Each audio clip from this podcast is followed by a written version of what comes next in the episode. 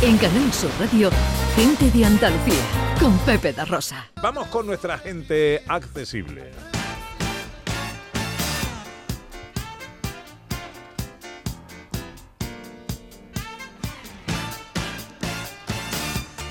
Con Beatriz García Reyes, consultora en Everyone Consultores, especialistas en accesibilidad e inclusión. Esta semana hemos celebrado el Día de Andalucía, eh, Bea, y han tenido lugar los actos conmemorativos desde diferentes administraciones. ¿Han sido estos actos inclusivos?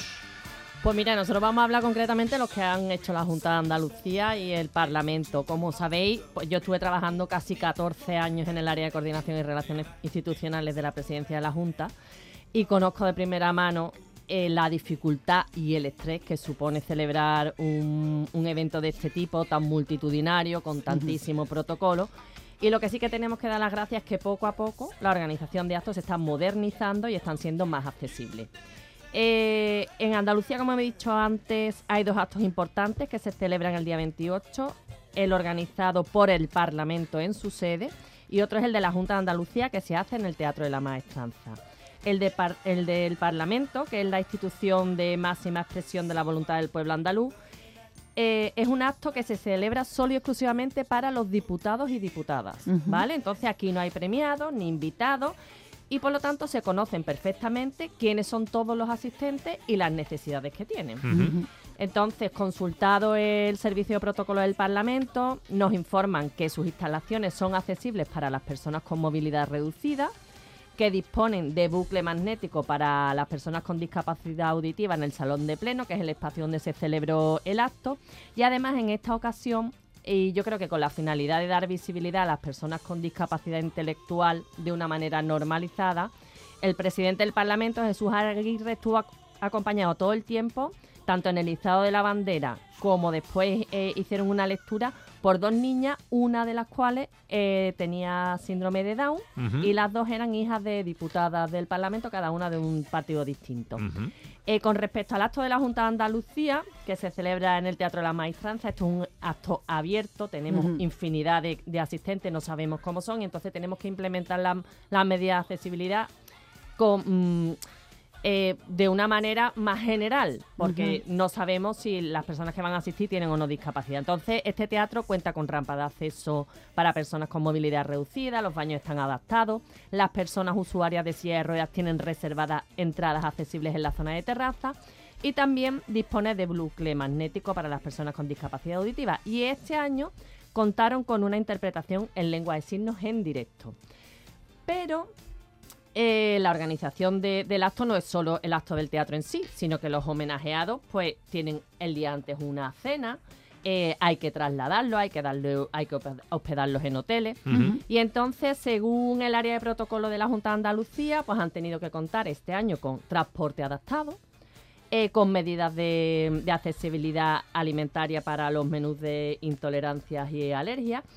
Y además pues mm, una iniciativa estupenda y que yo creo que no hay mejor manera de visibilizar a las personas con discapacidad de manera normalizada es otorgándoles un reconocimiento pero que sean realmente merecedoras del mismo, es decir, que no haya paternalismo.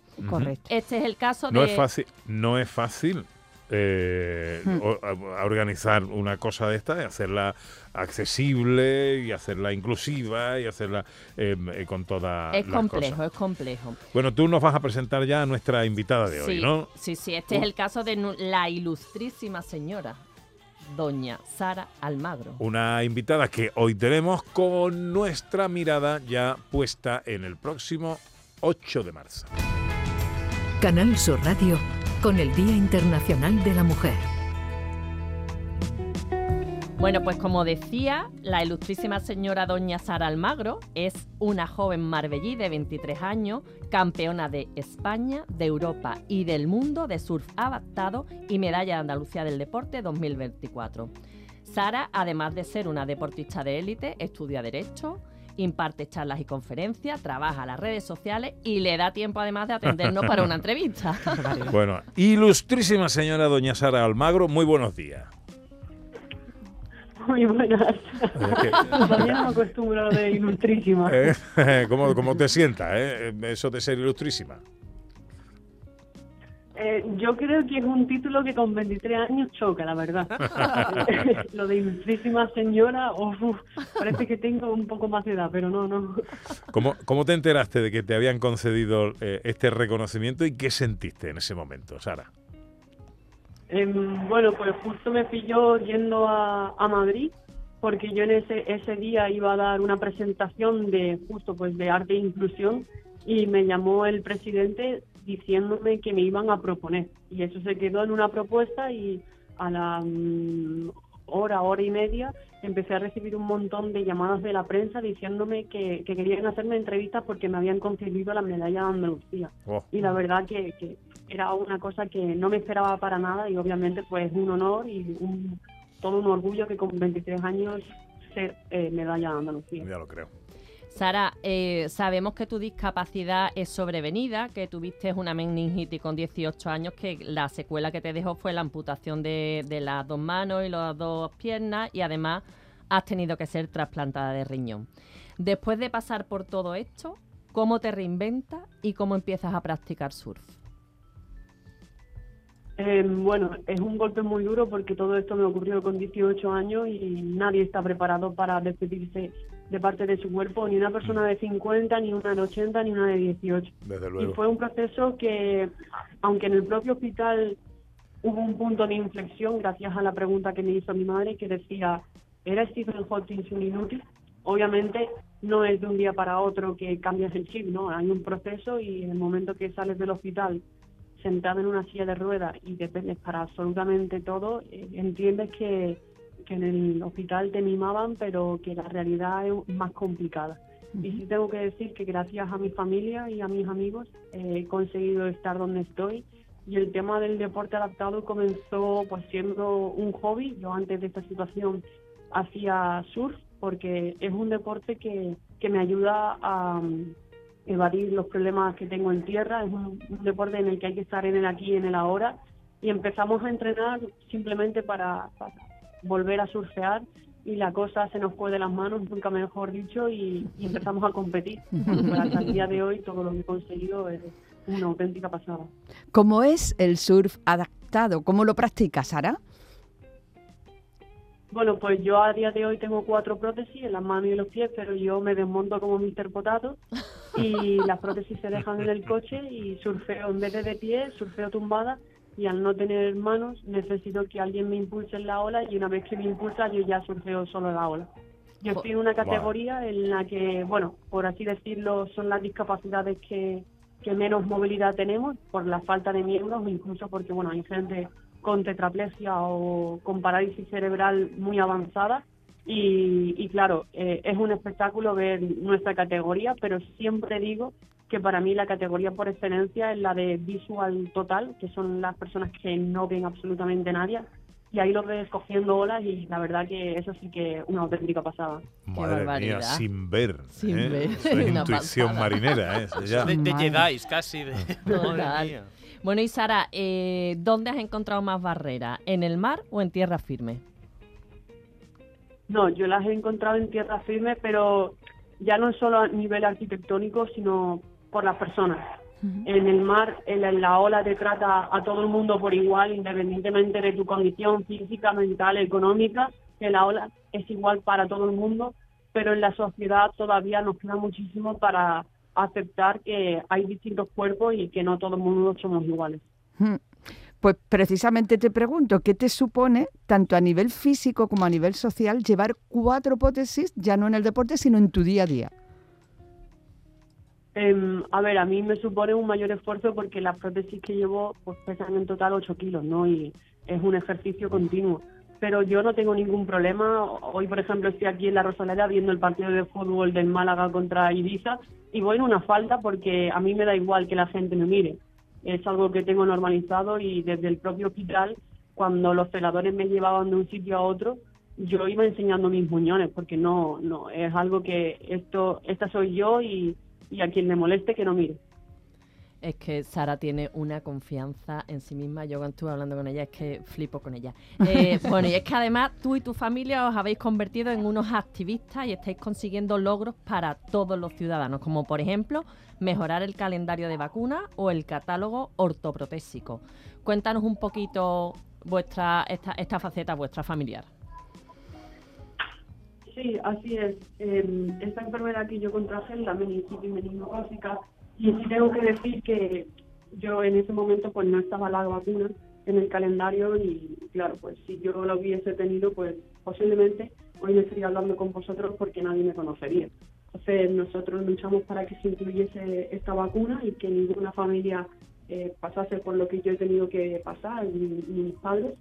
Y aunque a mí ya me llegaba tarde, pero sobre todo era la concienciación de, de lo importante que son las vacunas. Y luego, por otro lado, eh, al, tener que amputarme, vimos la prótesis que daba la seguridad social en aquel momento y eran súper arcaicas y desfasadas en cuanto a tecnología. Y mm, empezamos a buscar y, y había muchos mejores en el mercado y sobre todo fue mi padre quien emprendió la lucha contra un gigante llamado administración que no se lo puso nada fácil pero él consiguió que, que se mejorase el catálogo ortoprotésico y aquí en, a, a nivel Andalucía, que nosotros somos andaluces, eh, hemos conseguido una orden para aquellos casos clínicos especiales o similares como el mío puedan acceder a, a unas prótesis mejores porque al final la dependencia a las prótesis es mayor. Eh, oye, una pregunta. El, el surf adaptado, de momento, no entra en la lista de deportes eh, aceptados en los Juegos Paralímpicos, ¿no? Efectivamente, es algo que estamos esperando y me encantaría participar en unos Juegos Paralímpicos. Es un sueño que tengo desde que soy chica. Y bueno, pues el año pasado dijeron que a finales de año nos iban a decir si entrábamos o no. Y la cosa está se está demorando bastante. Todavía seguimos a la espera y ojalá que para el año 28 en Los Ángeles seamos nosotros Hombre. deportistas paralímpicos. Bueno, y, y a la espera de esa medalla paralímpica, ¿cuáles son tus próximos retos? Eh, bueno, pues ahora mismo me gustaría seguir revalidando títulos de campeona europea y del mundo. Eh, también estoy estudiando la carrera de Derecho y obviamente terminarla poco a poco, pero terminarla. Y mm, eh, a través de la, de la charla, no contar mi historia, sino demostrar que los límites están en la cabeza de uno. Bueno, pues ilustrísima, eh, nuestra máxima am- admiración. A tus pies, a tus pies. Le da la ilustrísima. risa. ¿Qué, edad- qué edad has dicho que tenías? ¿Que tienes? 23. 23 años. Bueno, pues yo creo que te queda un futuro brillante, despejado. Te deseo buena mar, eh, eh, buenas olas, que sigas disfrutando con lo que haces. eh, que los Juegos Paralímpicos incluyan pronto ya el surf eh, adaptado y que, bueno, aquí nos tienes rendidos y a tu disposición. Muchísimas gracias y un placer y de verdad que gracias por esta oportunidad. Un beso muy fuerte. Sara Almagro, medalla de Andalucía del Deporte 2024. Andalucía, una tierra llena de futuro, de mujeres con nombre propio. 8 de marzo. Día Internacional de la Mujer. No Canal puedo Sur creer Radio. que es verdad que tanta felicidad. Bueno, pedazo de testimonio, ¿eh? Hombre, hombre. Enorme, enorme, enorme, magnífica. La lucha que ha tenido ella personalmente y la familia, mm, pero lo que, lo que tienen claro es eh, el objetivo y la integración y, y salir para adelante. Vamos. ¿Dónde podemos ampliar toda la información de cuanto hablamos en esta sección de inclusión y accesibilidad? Pues en las redes sociales de Everyone Consultores y en mi Twitter personal, arroba BGD.